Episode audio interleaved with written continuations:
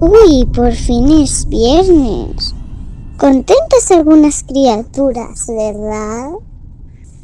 Ya, ya sé que solimos venir los jueves, pero ayer estábamos las criaturas de celebración 490 años que cumple RJ. Un jovencito, ¿eh? Cumpleaños feliz. Como regalo nos acompaña hoy Lying Jack, uno de los creepypastas más terroríficos que hemos conocido hasta ahora. Bueno, amigo de RJ, estoy segura que os dará escalofríos. Y una historia que esperemos que no os deje dormir bien esta noche. El voto de las tinieblas. Un castigo medieval que se produjo en España y que os pondrá el pie, la piel de, de gallina. Y una sección donde conoceréis un lugar embrujado de Asia. ¿Preparados? ¿Seguro? Pues adelante, ¿qué se espera? A Dark, aquí en Terror y Misterio.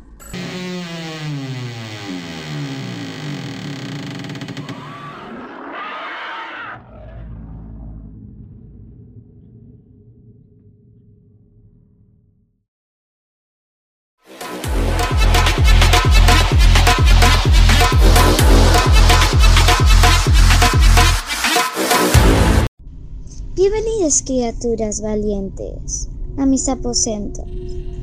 Hoy algunos estamos de resaca, resaca de sangre. Pero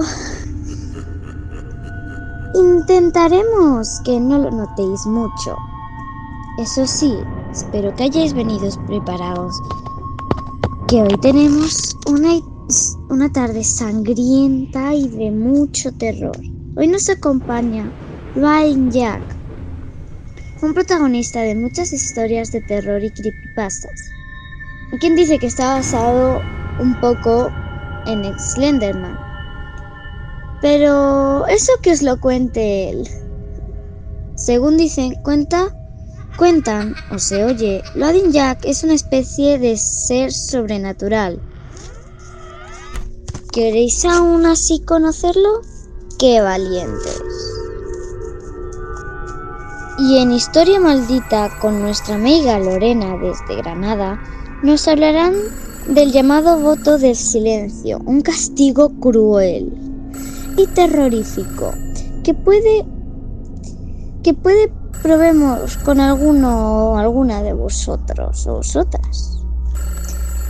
Todo es ponerse, dicen y una nueva sección con, nuestro duende salamantino, Curiosidades Históricas.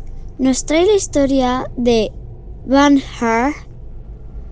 una ciudad abandonada y encantada de la India, con misterios, lujos, desapariciones. Así que no les hagamos esperar más. Poneros cómodos y dejar que la penumbra os rodee que las pesadillas ya vienen. Abrimos las puertas del terror y el misterio.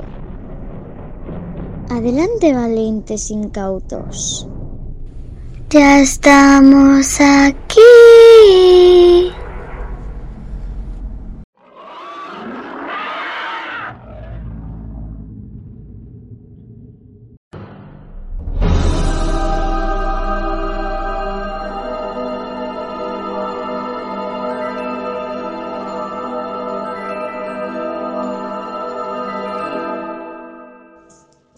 Bienvenidos a la historia del Madin Jack. Adelante. La historia del origen del Loving Jack. Era Nochebuena, víspera de Navidad, y corría el año 1800. A las afueras de la nevada ciudad de Londres, Inglaterra, vivía Isaac Lee Grossman, un niño de 7 años que pasaba la noche solo en su polvoriento desván. Esa noche mágica, Isaac pidió a las estrellas poder tener un amigo con el que jugar, y por suerte su deseo fue concedido. Cuando se despertó, encontró a los pies de su cama una extraña caja de madera hecha a mano y pintada con colores hermosos y estampados de payasos felices. Tenía una etiqueta que ponía para Isaac y un texto grabado, Loving Jack in a Box. Nunca había recibido un regalo y se emocionó. Agarró impaciente la manivela metálica de la caja y la hizo girar. Entonces sonó la canción Pop Goes the Whistle. La caja se abrió y salió humo de colores y confeti disparado. Había algo más. Era un payaso esbelto y multicolor. Tenía el pelo de un color rojo brillante, una gran nariz de arco iris y en los hombros plumas despeinadas colorcían sobre blanco. Sus brazos eran largos y le colgaban casi llegando hasta el suelo. ¿Quién eres? Mi nombre es Laughing Jack. Soy tu nuevo amigo para toda la vida. Soy mágico, nunca me canso de jugar y me adapto a tu personalidad. En otras palabras, lo que te gusta, a mí me gusta. Isaac estaba encantado. Se pasaba los días jugando con Jack y escuchando sus historias. Un día cálido de primavera, Isaac salió al jardín a jugar un rato a los piratas con Jack. Cuando vio al gato de los vecinos saltar la valla, le pidió a Jack que lo capturara. El payaso alargó los brazos y atrapó al felino desprevenido. Este intentó zafarse y Jack apretó más fuerte para contenerlo, hasta que el gato se quedó sin aire. Isaac empezó a reírse a carcajadas sin poder evitarlo. Su madre apareció en ese momento. Casi se desmaya al verlo y le pidió explicaciones. Intentó contarle que había sido su amigo Jack, pero no le creyó, y preocupada, decidió enviarle a un internado. Isaac no podía llevar consigo la caja de Jack, entonces se despidió de su amigo y no le quedó otro remedio que regresar a su caja. Pasó el tiempo y Loving Jack permanecía encerrado. Cada día esperaba a su amigo especial, pero este nunca llegaba. Con los años, los colores brillantes del payaso comenzaron a desvanecerse hasta quedar en un negro y blanco vacío. Cuando Isaac cumplió los 20 años, sus padres fallecieron y heredó su vieja casa. Un día Jack escuchó cómo alguien subía las escaleras. Era Isaac. Parecía diferente, tenía una mirada sombría y extraña. Una vez en la habitación ignoró por completo la caja de Jack. El payaso se sintió decepcionado. Esa misma noche Isaac invitó a un amigo a su casa. Todo iba perfectamente hasta que empezaron una pelea.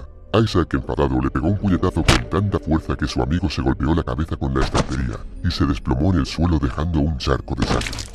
Jack contemplaba la escena desde su pequeña prisión. ¡Qué juego tan maravillosamente fascinante! pensó el payaso, y no pudo evitar comenzar a reírse a carcajadas. La mirada de Isaac tenía un brillo de locura. Con su caja de herramientas se dispuso a deshacerse del cadáver. Primero utilizó un cuchillo curvo y peló el cuerpo. Después, en un cubo de basura metálico vertió productos químicos para deshacer la carne. Sacó los huesos y los colocó en la mesa. Laughing Jack observó con atención cómo su viejo amigo elaboraba un grotesco sillón humano. Forró con la piel el asiento y encima colocó el cráneo. Isaac se quedó satisfecho con su obra, pero todavía tenía sed de sangre. En las semanas siguientes perfeccionó su taller de los horrores con una cama de tortura y nuevas herramientas. Se talló una máscara de madera siniestra y aterradora semejante a las del carnaval veneciano y fue en busca de nuevas presas.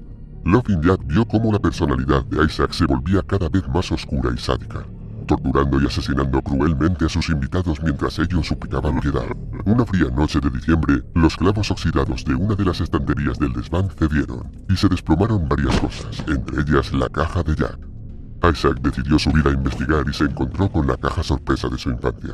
Sostuvo el objeto entre sus manos y comenzó a girar la manivela. Sonó la canción Pop Goes the Whistle y Isaac cantó el verso final. La caja se abrió pero no pasó nada, estaba vacía. La tiró al suelo y se dio la vuelta. Justo entonces oyó una voz ronca escalofriante. Isaac. Loving Jack estaba completamente descolorido. Su pelo negro enmarañado le caía sobre los hombros. Tenía los dientes afilados en forma de sonrisa demencial, y su ropa había perdido el color.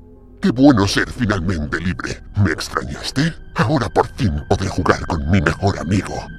Isaac estaba paralizado de miedo. Los largos brazos de Jack agarraron sus piernas y lo desplazaron a la cama de tortura. El payaso tomó un cuchillo con sus dedos afilados y cortó la lengua de Isaac. Todo se llenó de sangre. Isaac se retorcía de dolor y cerró los ojos. Jack agarró unos clavos y despegó los párpados para clavarlos en la ceja y en la mejilla y mantener bien despierto a su amigo. Después le hizo un corte en la barriga, por el que pudo sacar los intestinos para hacer un precioso lazo que colocó en su cabeza. Isaac estaba cada vez más cansado.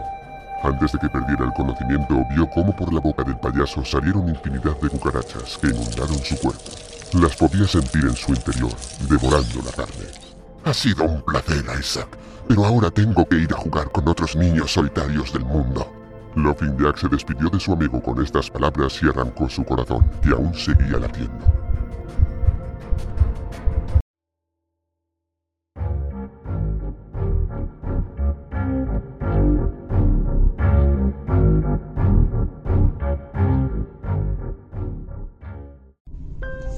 Bueno, y solo hemos empezado, ¿eh?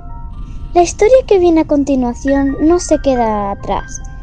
Por realismo sangrienta y cruel, la llamada voto de las tinieblas o emparedamiento en vida. Era un castigo medieval que permaneció como tradición aplicable en España hasta el siglo XVII y no fue una zona concreta, dado que era una práctica muy entendida en toda Europa y que se daba en Madrid, en Barcelona, en Sevilla, en Valencia y en Granada, entre otras ciudades españolas. Así que, como en Lisboa, en Rennes y en Lyon, en París, en, en Florencia y en los muros de Roma, hay que hacer un ejército de exageración claustrofóbico. Hay que hacer un ejercicio de exageración claustrofóbico, claustrofóbica. Para imaginarse la escena, el encierro a cal y canto, nunca mejor dicho, de estas mujeres Espero que no tengáis claustrofobia. Bienvenida Lorena Marín, nuestra amiga de Granada Secreta. Comienza Historia Maldita con el voto del silencio.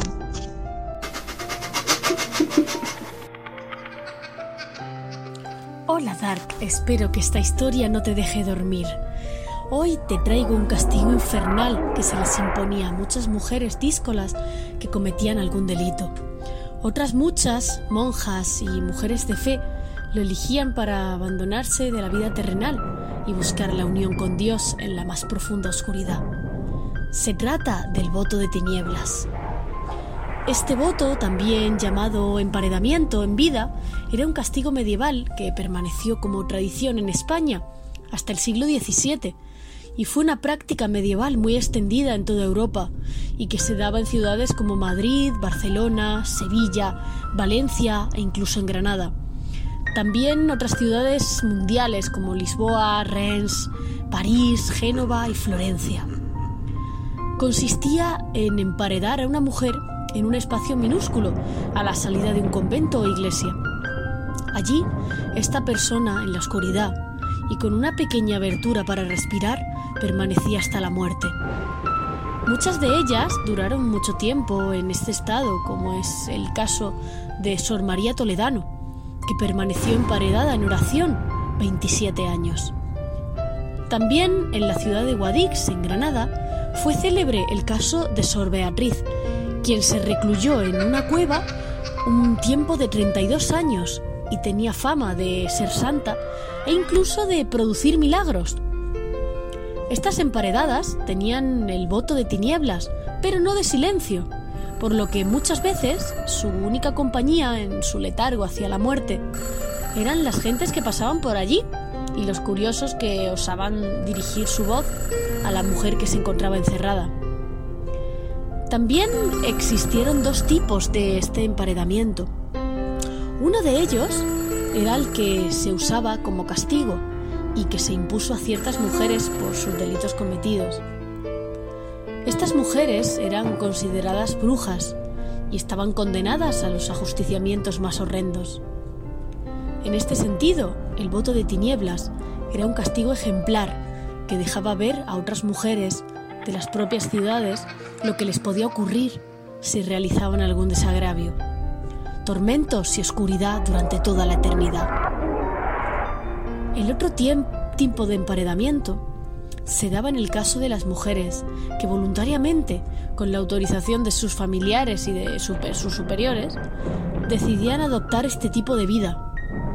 Estas mujeres se recluían para siempre en pequeños habitáculos a la salida de conventos e iglesias donde las almas caritativas se apiadaban de ellas y les llevaban comidas y otros enseres para que pudieran sobrevivir el mayor tiempo posible. Las brujas, místicas, meigas y condenadas perecieron de esta manera en muchas ocasiones, en la oscuridad y en la soledad. A día de hoy son muchos los testimonios de sombras con hábito de monja que se aparecen en monasterios e iglesias de toda España. Es probable que muchas de estas apariciones sean estas almas errantes que eligieron la reclusión del mundo y el encierro más absoluto entre las paredes de los conventos. Almas errantes que siguen recluidas muchos años después y que vagan sin descanso. El voto de tinieblas fue prohibido en el sínodo del arzobispo Ayala en el año de 1693, posiblemente debido a los abusos que se cometían con las que elegían esta forma de vida, o mejor dicho, de muerte. A día de hoy son muchos los restos de estas edificaciones que nos han llegado y quedan inmersos en el patrimonio eclesiástico de las ciudades, Solo hay que adentrarnos en nuestras calles y buscar la historia más allá de los libros. ¿Os atrevéis? Querida Dark, espero que esta historia te avive la curiosidad por conocer si en tu ciudad existen restos de emparedamiento en las iglesias. Un saludo.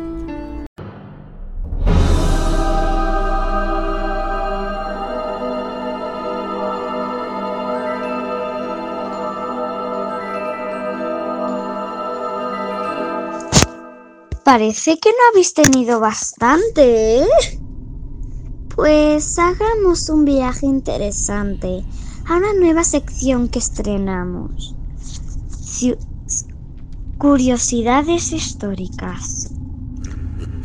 Si tienes en mente viajar a, viajar a la India, este es un lugar bastante interesante para visitar ha permanecido abandonado durante más de 400 años y se dice que era el lugar más, frecuente, más frecuentado en la India.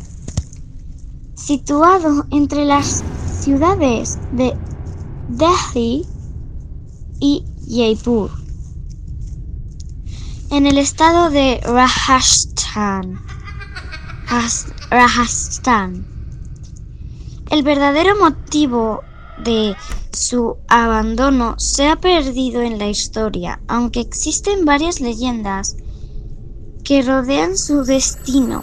Incluso hoy en día a nadie se le permite entrar en la ciudad fantasma de Bahnar después de anochecer. Se dice que si lo hacen nunca volverán. ¿Queréis probar? Ya llega nuestro duende salamantino Álvaro Collantes de Planeta Conspirativo con curiosidades históricas. Y Van Van Har, ciudad encantada.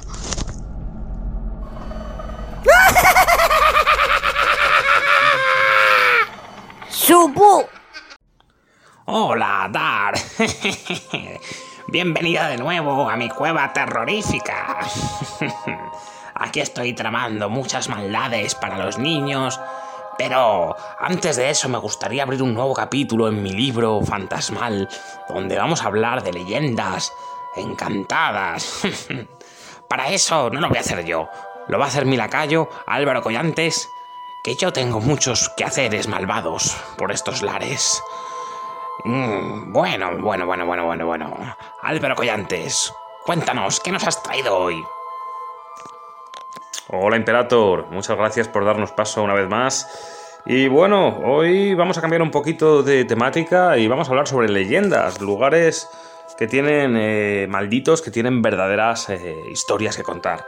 Y bueno, hoy he traído el lugar de Bangar, una ciudad encantada de la India, porque ha permanecido abandonada durante más de 400 años y se dice que era el lugar más frecuentado en la India en su momento. Está situado entre las ciudades de Delhi y Jaipur en el estado de Rajasthan. El verdadero motivo de su abandono es lo que se ha perdido completamente en la historia, aunque existen por supuesto varias leyendas que rodean su destino. Eh, hoy, curiosamente, a nadie se le permite entrar en la ciudad fantasma de Vanguard después del anochecer. Se dice que si lo hacen, nunca volverán. De hecho, se puede ver en carteles, ustedes los pueden ver eh, según van ahí, y algunos se han quedado chantajeando al guarda o esquivándole, pero muchos no han acabado bien. En fin, en el recinto permanecen todavía templos majestuosos a las principales deidades hindúes Shiva, Lavina Devi y Gopinath. Están representados, entre otros, por una multitud de fieles que clamaban por la entrada al templo hace tiempo que ya todo esto desapareció. La ciudad fue construida en el reinado de Bhagat Das, un poderoso Maharana, en 1573. Se dice que solicitó un gurú local el permiso para construir la ciudad. El gurú Balunath permitió que la ciudad fuese construida, pero bajo una, una sola condición. Esta era que su propia morada estaba cerca y exigió que en todo momento tenía que estar fuera de la sombra de Bangar. Si alguna vez su refugio estuviese bajo la sombra de las residencias reales, la ciudad y sus habitantes serían condenados. Pues bien, la ciudad pronto fue el hogar de una población de más de 10.000.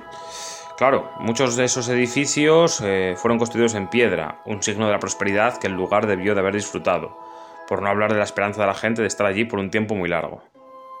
Sin embargo, Vanguard ganó la reputación por la ostentación de riqueza en arquitectura y su gente por su decadencia. Se les ordenó supuestamente por el Maharaja llevar sus mejores galas en todo momento, pago de su propia riqueza inimaginable. Sus pensamientos se dirigían a vivir la vida de forma tan inmoral y libertina como sea posible. Culturas de todo el mundo tienen cuentos de ciudades llevando ese tipo de estilos de vida. Pero aquí lo que pasó, se dice que el mandato de Balunath fue olvidado por una generación y que el hijo de Maharaj Chakchin decidió ampliar su palacio, construyendo varias plantas nuevas y aumentando su altura considerablemente. Poco después llegó la sombra a este, a este pobre gurú y él hizo una maldición. Entonces una calamidad que ya estaba especificada por el gurú vino a la ciudad. Y es curioso, no sabemos si fue la maldición de este gurú que hizo esa maldición para que todos los habitantes desaparecieran, la ciudad desapareciera de la noche a la mañana, de un momento a otro. Es que no sabemos cómo fue realmente. Sin embargo, los historiadores creen que el declive de la ciudad fue en principio debido a la conquista. Sin embargo, los edificios siguen estando sorprendentemente intactos para su edad y no muestran signos de que una guerra haya tenido lugar en, en ella y, por supuesto, en los alrededores. La fortificación y los muros, casi completos, siguen sorprendentemente intactos. Y bueno, por si fuera poco, ahora se cree que el abandono de la ciudad fue más probablemente debido a un desastre natural en la zona y eso contribuyó a la decadencia. También, para hablar de otro mito, está el mito de una bella princesa llamada Raz Navati, que un mago joven se enamoró de ella, pero sabía que sus sentimientos nunca serían correspondidos. Por lo tanto, hizo un aceite mágico que le hipnotizara para que se entregase a él. Sin embargo, la astuta princesa estaba versada en las artes oscuras por ella misma y conociendo que la poción estaba siendo encantada, la arrojó al suelo. Allí la poción se transformó en roca y aplastó al mago desaventurado. Sus últimas palabras fueron una maldición a la princesa y al palacio. Durante el año hubo una gran batalla y la princesa se convirtió en una de sus muchas víctimas. Ya sea que creas esto o no, es una historia convincente, culturalmente familiar para la mayoría. Fuese lo que fuese lo que causó la situación, la ciudad ya no era el centro de la administración local después de 1630. Una pequeña población se ganaba la vida entre los restos de los edificios. Los que sobrevivieron a la catástrofe anterior dejaron a Vanguard para no volver después de una terrible hambruna en 1783. Dejaron los edificios de piedra intactos tras ellos. De forma excepcional, las piedras nunca fueron reutilizadas para otros proyectos de construcción, aumentando la reputación del lugar como embrujado. Y bueno, para terminar hay que decir que la ciudad es una atracción turística popular. Para facilitar a los visitantes un pequeño pueblo de alrededor de mil almas ha surgido cerca de su periferia. Los habitantes del pueblo te contarán historias de la ciudad cobrando vida en la noche, en las que podrás escuchar el sonido de la música y la risa que viene de dentro. Sin embargo, ninguno se atreverá a entrar a investigar por dentro por la terrible amenaza que tiene la noche. Sin más, eh, espero que os haya gustado esta historia. Vendremos eh, cada dos semanas eh, aquí para ti dar con nuevas historias, nuevas leyendas de lugares encantados, de lugares malditos. Y eso ha sido todo por hoy. Muchas gracias amigos y nos vemos en otro programa. Hasta pronto. Bien, bien, bien, Álvaro Collantes. Me ha parecido muy interesante tu nueva historia. bueno, pues nada más, decir a todos que les aconsejo que vayan al canal de Álvaro Collantes, que es Planeta Conspirativo, un canal de misterios y conspiraciones que desde luego no dejará a ninguno indiferente. Sin más, nos vemos en el próximo programa. Chao, chao amigos. Yo voy a seguir aquí haciendo maldades. Hasta pronto.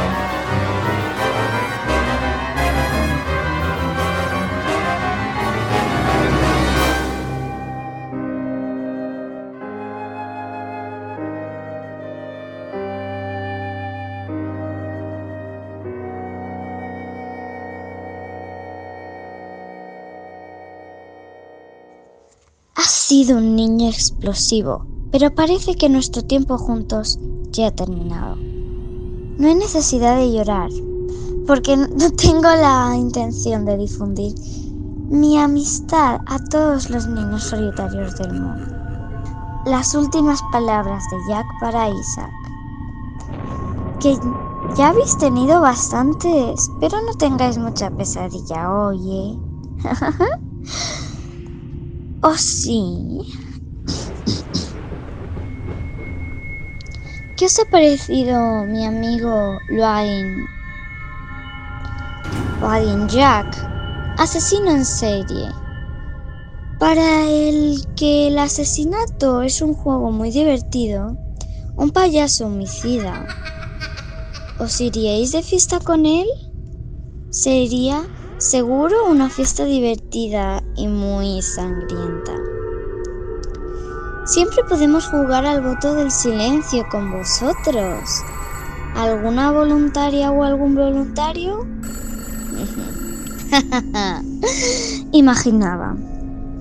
Pero bueno, siempre podemos ir de viaje a Banhart.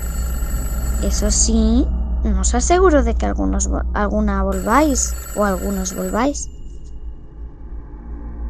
Nosotros ya vamos cerrando nuestras puertas, que nos espera un fin de lleno de posibles víctimas. Shh, esto es nuestro secreto, ¿eh? Espero tengáis pesadillas. Nosotros volvemos en 15 días. Pero recordad que en nuestras redes sociales, sobre todo TikTok, tendréis sorpresas terroríficas os la dejaré abajo. Nos vemos pronto y recordar, el miedo se vence luchando contra él.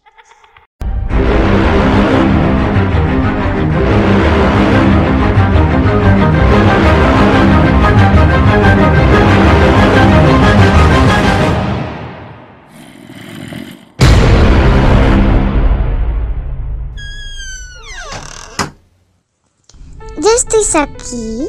Bien, menos mal. Creo que alguno no regresaba. Bueno, veo que alguno no, no ha vuelto. Miraré luego entre las paredes.